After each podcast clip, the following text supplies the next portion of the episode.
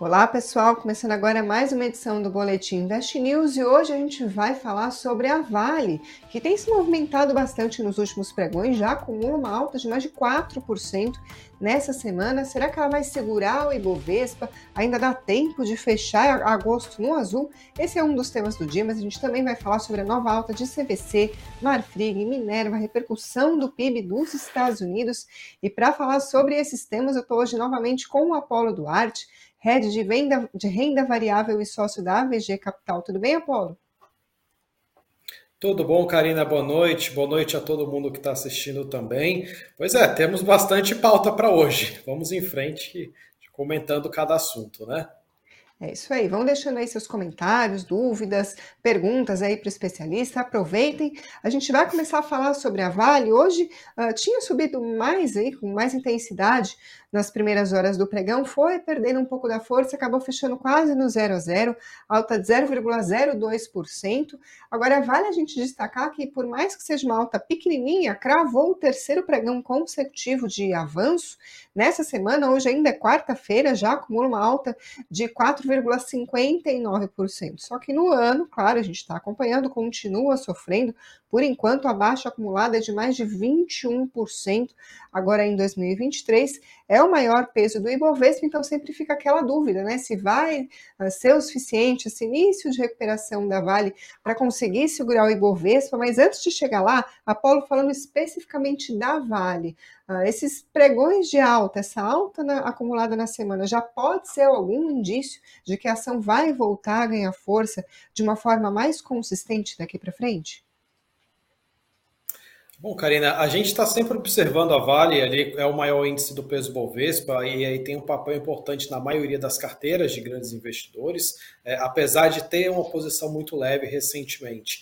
É, e o que a gente tem observado é, é que a gente tem um momento de, de, da parte imobiliária da China que demanda bastante aço consequente minério que tem sido muito fraca, que tem sido aquém, e cada vez que a gente vem uma notícia ruim, é, é, dosamente, em quase doses homeopáticas, ali o governo chinês vai lá e tem alguma notícia boa, né? Esse tem sido o panorama nos últimos três meses. O que, que mudou? A intensidade de notícias boas, a intensidade dessas doses de, de, boas notícias do governo chinês, ela aumentou com uma frequência maior da semana para cá. A gente teve ali um, um, uma possibilidade de corte de compulsórios para os bancos, para tentar melhorar a liquidez do mercado. Isso depois ali de grandes é, incorporadoras terem sinalizado problemas. É, a gente teve também ali a possibilidade de corte do imposto para o mercado de ações, para tentar também estimular um pouco mais ali o mercado. É, também teve ali uma possibilidade de flexibilização nas condições para quem quer é, comprar o segundo imóvel. Esse que talvez seja é, um dos grandes motivadores que poderia fazer a Vale subir. Né? É, então, o que a gente viu, olha, são bons sinais. Não dá para dizer que, que essa, essa crise que a gente vem passando, ela está no fim, e que agora vai ser só mil maravilhas, mas a frequência de sinais positivos, ela se intensificou bastante num período bem menor, né? Agora, esses últimos avanços da Vale coincidem, claro, com a repercussão do mercado dos estímulos anunciados na China para tentar aí uh, animar os mercados. A gente tem acompanhado a reação.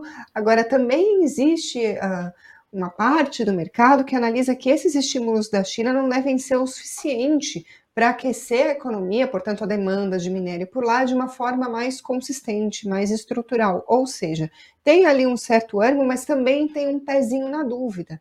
Então, na sua avaliação, o que, que acaba pesando mais nesse momento? Essa expectativa uh, pelo estímulo da China ou ainda a incerteza sobre a recuperação?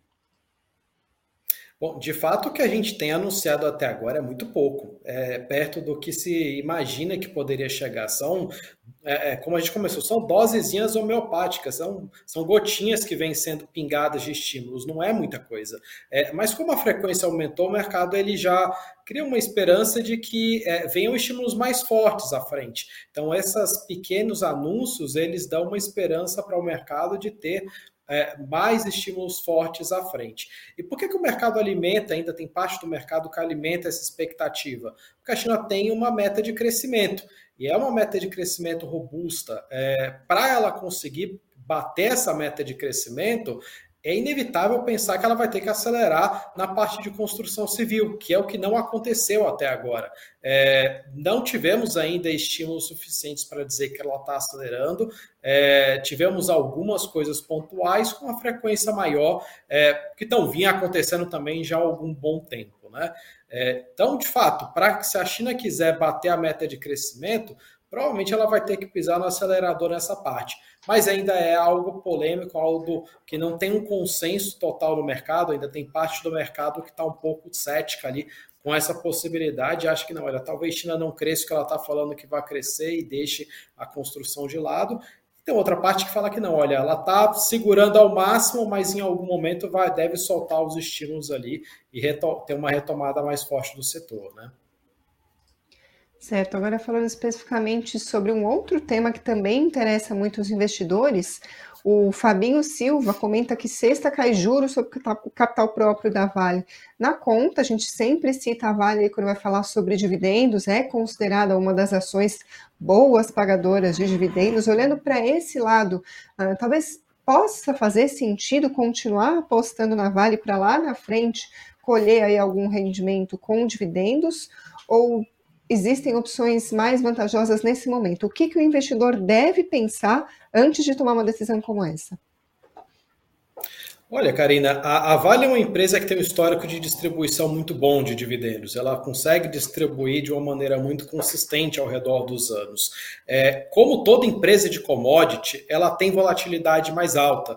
É, se você vê aí, não, é difícil ter um ano que a Vale não oscile pelo menos 20% para cima ou para baixo é, é, o investidor que tem ações da Vale, ele deve ter ciência que as ações da Vale têm uma possibilidade de oscilação maior. Isso posto, quando a gente olha ali as perspectivas de dividendo, de lucro da empresa, elas continuam excelentes. É, quando a gente olha o múltiplo da empresa frente aos pares, ela também está extremamente baixo. Então é algo que acho importante para o investidor ponderar, para ter ali a posição dele, para fazer esse controle e fazer sempre essa avaliação também ali pensando para frente, né? Perfeito. A Rosa Maria de Freitas diz que vê a Vale como oportunidade uh, no momento. Claro que existe aí uma parcela de investidores que estão apostando uh, nesse, nesse, momento de baixa para olhar lá para o futuro, para um prazo mais longo, apostando aí numa recuperação. mas é claro que a gente deve tomar alguns cuidados antes de tomar essa decisão, né? Se vai olhar para o longo prazo ou para o médio prazo. Então, quais são os cuidados que você recomenda para o investidor que está se perguntando agora? Será que vale a pena investir na Vale, especialmente nesse momento mais fraco para a economia chinesa, em que a ação costuma apanhar um pouquinho mais? O que considerar antes de de fato decidir entrar ou não na Vale? Eu acho que o primeiro ponto é saber qual horizonte de tempo eu quero investir para as ações. Se eu quero investir num horizonte de longo prazo, é, é importante traçar um plano. Olha, a gente está que as ações são um momento baixo. É, se você quer ter vale por um longo prazo, é importante você faça compras quando as ações estejam em patamares baixos. É, se a ideia é curto prazo, é importante você ter stop, você ter uma boa gestão de risco, enfim. E aí, em ambos os casos, não tem como fugir também de dar diversificação. Não dá para apostar tudo num mesmo único ativo, num único setor. É importante você ter uma boa diversificação de ações para que, quando ocorra algum fato inusitado que ninguém espera, que seja ruim, você não sofra de uma vez. Você tenha também uma boa ponderação disso principal é ter um plano também. Como que você vai lidar com cada situação e seguir o foco no teu objetivo. Se aí é longo prazo, enfim, fazer boas compras e acompanhar ali de perto a tua rentabilidade, né? É, a Rosa está dizendo aqui que ela investe para longo prazo, então de fato aí vem em linha com o que você está explicando para a gente, mas por outro lado, o Leandro, que também está acompanhando, fala que com essa crise imobiliária que a China vem maquiando, aí, usando as palavras dele, ele tem muito receio do investimento, ou seja, não tem consenso de fato, né? Cada investidor acaba indo para um lado, mas ficam então as orientações uh, do Apolo antes de você tomar essa decisão. Vamos falar sobre outros temas, porque como a gente comentou, tem bastante assunto no programa de hoje, mas continuem deixando aí os seus comentários, falando um pouquinho sobre as notícias que mexeram com o nosso cenário interno primeiro. Saíram dados de inflação importantes, eu estou falando do IGPM, que é divulgado pela Fundação Getúlio Vargas. Uh, ele teve uma queda de 0,14% em agosto, ou seja, novamente deflação, mas essa queda desacelerou, porque no mês anterior tinha ficado em 0,72%. Falando da composição do IGPM, tem os preços ao atacado, os preços ao produtor. Esse especificamente teve queda de 0,17%. Uh, nisso, na parte agrícola, a maior influência veio da soja e do lado industrial do diesel. Uh, esses foram os itens que puxaram o indicador para baixo. Agora, o IPC, que são os preços para o consumidor final, eles tiveram queda de 0,19%, e aí os destaques de baixa, os, os destaques de baixa, desculpem, foram Grupo Educação, Leitura e Recreação, além das passagens aéreas, que tiveram forte queda de preços. E aí, por último, o índice que mede os custos da construção, ele subiu 0,24%, depois de ter subido 0,6% no mês anterior. Ou seja, essa aceleração dos preços da construção ah, é que acabou contribuindo de alguma forma para essa queda menos intensa do IGPM. Agora, falando um pouquinho sobre contas públicas, o governo central teve um déficit primário, ou seja, um rombo aí nas contas públicas de quase 36 bilhões de reais em julho. Essas informações foram divulgadas pelo Tesouro Nacional, só para a gente entender do que, que a gente está falando. Quando a gente fala em governo central, são as contas do Tesouro, Banco Central e Previdência Social. Esse resultado aí, negativo de quase 36 bilhões de reais, foi o segundo pior em toda a série histórica corrigida pela inflação do Tesouro. Essa série começa em 1997. Esse resultado só ganha do rombo de mais de 109 bilhões de reais em julho de 2020, quando os gastos públicos aceleraram com força por causa da pandemia de Covid-19. Uh, nesse resultado, o que, que puxou principalmente foi uh, o aumento das despesas do governo, aumentaram em mais de 31%.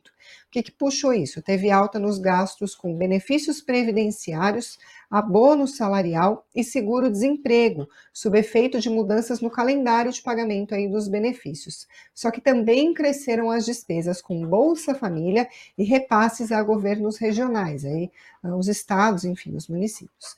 Ainda falando sobre contas públicas, a gente teve notícias sobre PPA. O que, que, é isso? O governo enviou ao Congresso Nacional hoje, nessa quarta-feira, o projeto de lei do Plano Plurianual, que é o PPA, para o período de 2024 a 2027, com metas para melhoria de indicadores econômicos, sociais e ambientais.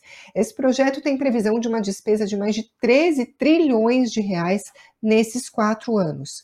Desse total, de onde que vai sair esse dinheiro? Vai ser o seguinte: 8,36 ah, trilhões de reais de verbas orçamentárias mesmo do governo federal.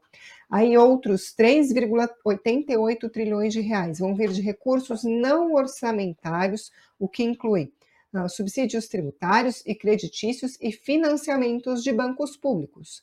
E, além disso, tem outros 566 bilhões de reais em investimentos de empresas estatais. Esse plano é tratado como prioridade pela ministra do Planejamento, a Simone Tebet, e a gente segue, claro, acompanhando as discussões sobre isso. Olhando para o cenário externo, a gente teve divulgação da segunda estimativa do PIB dos Estados Unidos os números mostraram que o crescimento da economia foi revisado para baixo no segundo trimestre. O PIB cresceu a uma taxa anualizada de 2,1%, segundo o governo. No mês passado, a informação era de 2,4%. Apolo, na sua avaliação, como que esses números mexeram com as expectativas do mercado a respeito dos juros lá nos Estados Unidos? Olha, por incrível que pareça, essa revisão para baixo do PIB americano não é uma notícia de todo ruim. É, a gente vem no processo de alta de juros dos Estados Unidos e esse processo é justamente para tentar frear o consumo, diminuir um pouco a inflação, mas sem causar desemprego e sem tra e trazer uma recessão para a economia. Esse é o grande objetivo do Banco Central. É, a gente vem tateando um final de ciclo de alta. E é o momento que o mercado se pergunta se na próxima reunião a gente vai ter uma pausa, que ele chama de skip, uma, um pulo né, para a próxima reunião, ou se a gente teria mais algum aumento de juros nesse, nesse mês de setembro. Com esse dado um pouco abaixo do esperado do PIB americano, é, a gente está começando a ter uma construção num sentido de, de, de pausa, de não ter um aumento de juros em setembro. É, porque o que acontece? O mercado de trabalho ele não está tendo aumento de desemprego, as vagas estão sendo ocupadas, é, a economia ela sentiu alguma coisa, mas também não foi uma muito longe de ter uma recessão, foi uma revisão de leve para baixo. A peça que falta encaixar no quebra-cabeça vai ser a inflação que a gente vai descobrir nas próximas duas semanas, que é o CPI. É, mas até então a gente começa a ter elementos que levam o investidor a apostar um pouco mais que a gente pode ter o, o famoso skip, que seria a pausa. Na próxima reunião não haveríamos o aumento de juros. É, então, por incrível que pareça, não é uma notícia ruim, mas as atenções vão ficar muito fortes de fato na inflação, que é o CPI, que esse o peso da decisão vai ser muito grande, né? É, e de fato, bom, por enquanto estamos numa boa trajetória, até tivemos um, um respiro ali das bolsas americanas também por conta disso. As taxas de juros ali de 10 anos também não pararam de subir, deram também uma segurada. Então, estamos numa construção ali que o mercado começa a tatear uma possibilidade de pausa de juros depois desse dado de hoje também, Karina. O que já era expectativa uh, nos últimos dias, né? A maior parte do mercado de fato está apostando nessa pausa na próxima reunião. Lembrando que sexta-feira, depois de amanhã, tem o payroll, aquele relatório importante aí sobre dados do mercado de trabalho, que o Fed também acompanha aí uh, bastante de perto, né, Apolo, para definir o que vai fazer com as taxas de juros. Com certeza, e é importantíssimo para também fazer qualquer dose nessa questão do mercado de trabalho, porque o que o Fed justamente não quer é que comece a ter problemas ali de desemprego, comece a ter vagas não ocupadas, e saiu hoje um dado da pesquisa ADP, que geralmente precede o payroll na sexta-feira, é, mas ele não tem sido uma boa, uma, boa, uma boa precessão, vamos dizer assim, né? Então acho que é importante para calibrar a semana com certeza o payroll na sexta-feira e a gente vai olhar depois para o CPI mais para frente, né? Maravilha, vamos falar de fechamento então, pessoal. Hoje o dólar subiu 0,31% a R$ 4,86.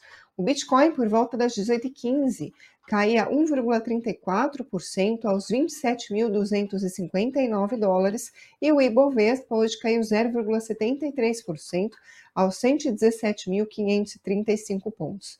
Falando dos destaques, entre as ações que compõem o Ibovespa, hoje a Via caiu quase 7%, a IRB 5,2% e a Alpargatas 4,96%. Na outra ponta, entre as maiores altas, se destacaram a CSN Mineração, subiu 2,84%, a Dexco subiu mais de 3%, e a ICVC, depois de já ter subido ontem, desta vez disparou 17% só no pregão de hoje. E esse é o nosso próximo tema aqui uh, dessa transmissão. Com essa alta, a CVC já acumula nessa semana um avanço de mais de 21%, aí em meio às notícias sobre a 123 milhas. Primeiro, a gente teve to toda aquela crise quando anunciou uh, o cancelamento de passagens de uma linha promocional.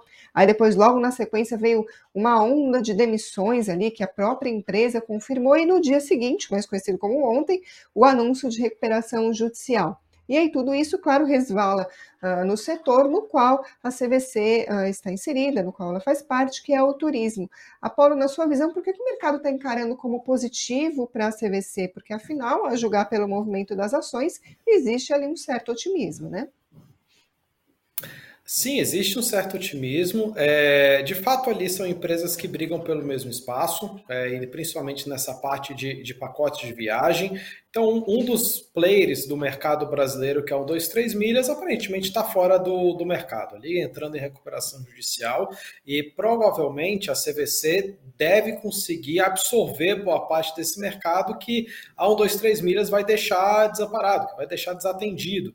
É, daí o motivo do maior otimismo com as ações de ontem para cá.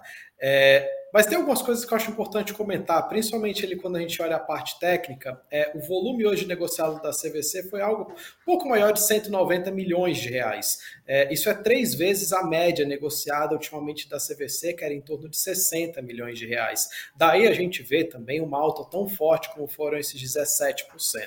E, e outro fato também curioso, que acho que é importante comentar, que a CVC ela era um dos grandes, é, uma das ações ali que tinham uma das maiores posições vendidas na bolsa, né?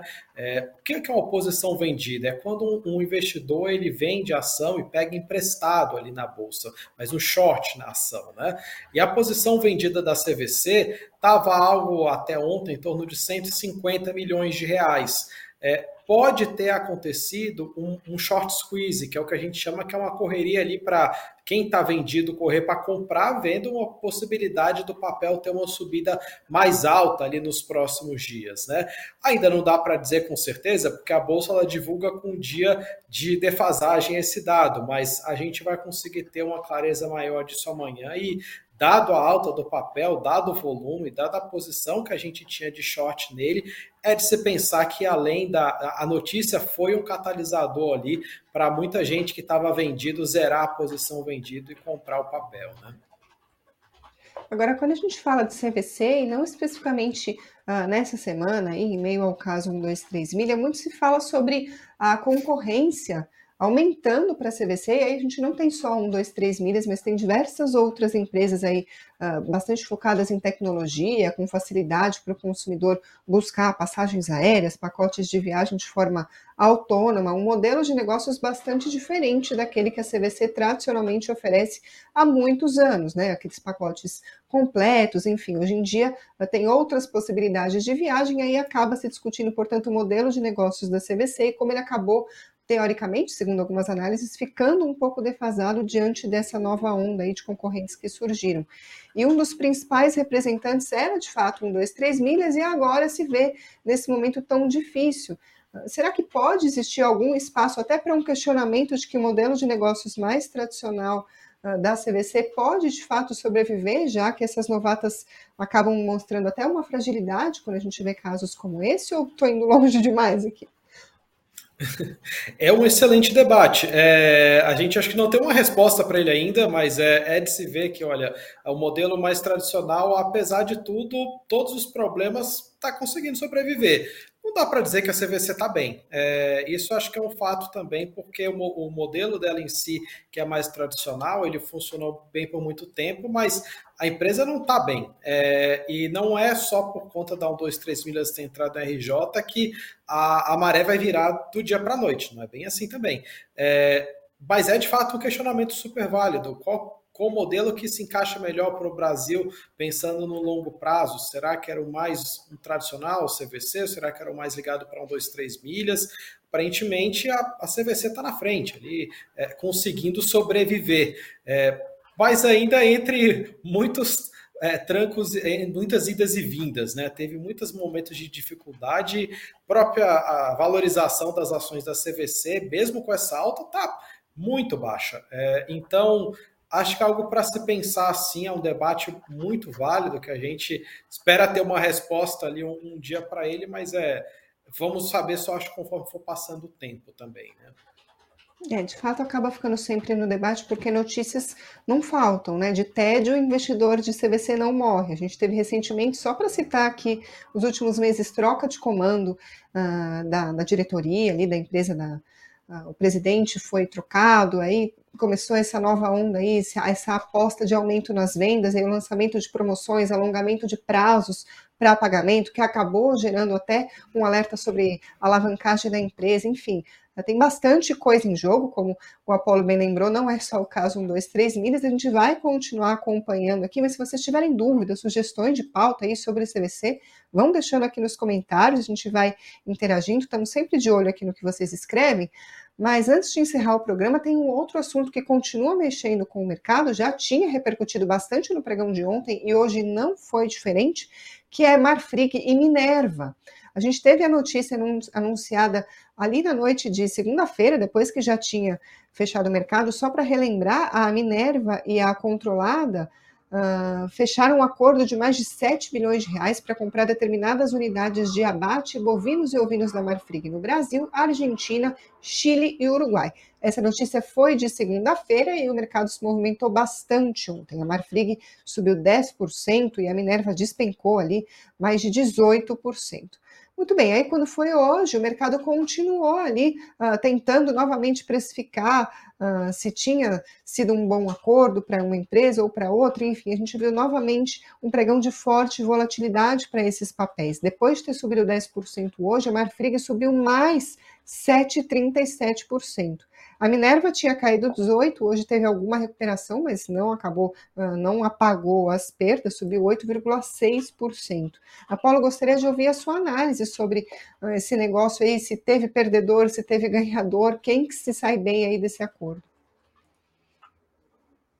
É, são processos que vão ter uma resposta também, claro, um pouco mais de longo prazo, mas claramente no, no primeiro momento a Marfrig teve um benefício grande pela questão da desalavancagem. A Marfrig estava com nível de alavancagem mais alta e ela conseguiu com, se desalavancar um bom montante ali com esse 7 bi ali com a venda dessas unidades. Né? Então o investidor da Marfrig ficou feliz ali porque ele via a alavancagem da empresa como uma certa preocupação. Depois teve lá atrás teve também a compra da BRF que ainda está sendo é, administrada pela empresa. É, então, o nível de alavancagem era um calcanhar de Aquiles ali para a Marfrig. Com essa venda, ela consegue colocar em níveis melhores. Então, o investidor da Marfrig ficou feliz com a notícia. O investidor da Minerva, é, ele, por outro lado, a preocupação que tinha o investidor da Marfrig passou para o investidor da Minerva agora, que a Minerva como é que tinha um grau de alavancagem mais baixo, agora vai ficar com um grau de alavancagem um pouco mais alto. É, e aí ela conseguiu, com isso, aumentar a capacidade dela de abate de, de bovinos e ovinos. Né? É, e aí é uma, uma aposta da empresa ali buscando até o momento de maior fragilidade, talvez, ali do rival, que está com essa alavancagem, que estava precisando ali vender essas unidades para adquirir e tentar ganhar a corrida no longo prazo. Né? É, mas aí fica claro que no curto prazo as ações acabam caindo mesmo, porque olha. É, será que lá na frente ela vai conseguir trazer eficiência, vai conseguir transformar isso em receita, em resultados? Geralmente, na dúvida, o investidor vende. Então, acho que é um pouco nessa linha. Como tem-se aí a, a, questão do longo prazo para se ter um retorno, a, e a alavancagem ela não vai ser no longo prazo, ela já vai vir agora, a, a dívida da empresa já vai aumentar. Então, acho que o investidor da, da Minerva acaba vendo um pouco mais de risco atrelado ao negócio no curto prazo e teve ali um movimento de queda para as ações. Né? Pode ser que no futuro essa compra da, Marfri, da, da Minerva, perdão, traga excelentes frutos é, ali se ela conseguir de fato fazer um bom trabalho com essa é, com essas plantas, se tiver o um mercado para isso, né? Então, no curto prazo, de fato, melhor para Marfrig do que para Minerva, mas no longo prazo a coisa ainda pode se equilibrar para os dois lados, pode ser um ganha-ganha também. Perfeito, tudo depende né, do, do, prazo, a gente vai continuar acompanhando. Agora, antes de finalizar, voltando ao assunto anterior, o Railson Marcel, que está aqui nos acompanhando, ele pergunta se a CVC pode acabar ficando igual a Oi. Na sua opinião, essa, essa comparação faz sentido de alguma maneira? Isso pode acontecer? É difícil dizer, acho que assim depende. A, a, a gente teve um movimento de ontem para hoje muito positivo para a CVC. É, se a, a, empresa voltar a trazer receita, voltar a vender, começar a virar a história, não vejo ela indo para um lado da Oi. Mas é uma questão que é muito incerta, é muito complicado a gente traçar um futuro quando a gente depende de tantas variáveis para a empresa. Então, é, o que eu acho que a principal recomendação por enquanto é ficar com é, ter os pés no chão. Olha, não é por conta desses, desse fator que a, as coisas vão mudar do dia para à noite o KCVC vai estar no preço que estava antes. Não é isso. Aqui é uma questão que parece muito mais ligada à sobrevivência de cada empresa. A 1, 2, 3 milhas não aguentou. A CVC está aguentando, mas ela também não está é, numa situação ainda confortável. Né? E eu acho que aí cada investidor tem esse papel de monitorar a, a, as empresas que investe, ter uma boa gestão de risco, a diversificação para conseguir é, ter uma carteira que, que perdure por longo do tempo com boas performances, né? Perfeito, Apolo. Mais uma vez, obrigada aí pelas análises, pela, pela disponibilidade e participação. Por hoje, o boletim se encerra por aqui. Muito obrigada a todo mundo que está acompanhando. Deixa, o like se você gostou dessa edição e se você é novo por aqui, se inscreva no canal. Agradeço também a quem está acompanhando por podcast ou pela Alexa e até a próxima. Obrigada, Apolo. Obrigado, Karina. Obrigado também a todos os investidores que nos escutaram hoje. Um abraço. Tchau, tchau.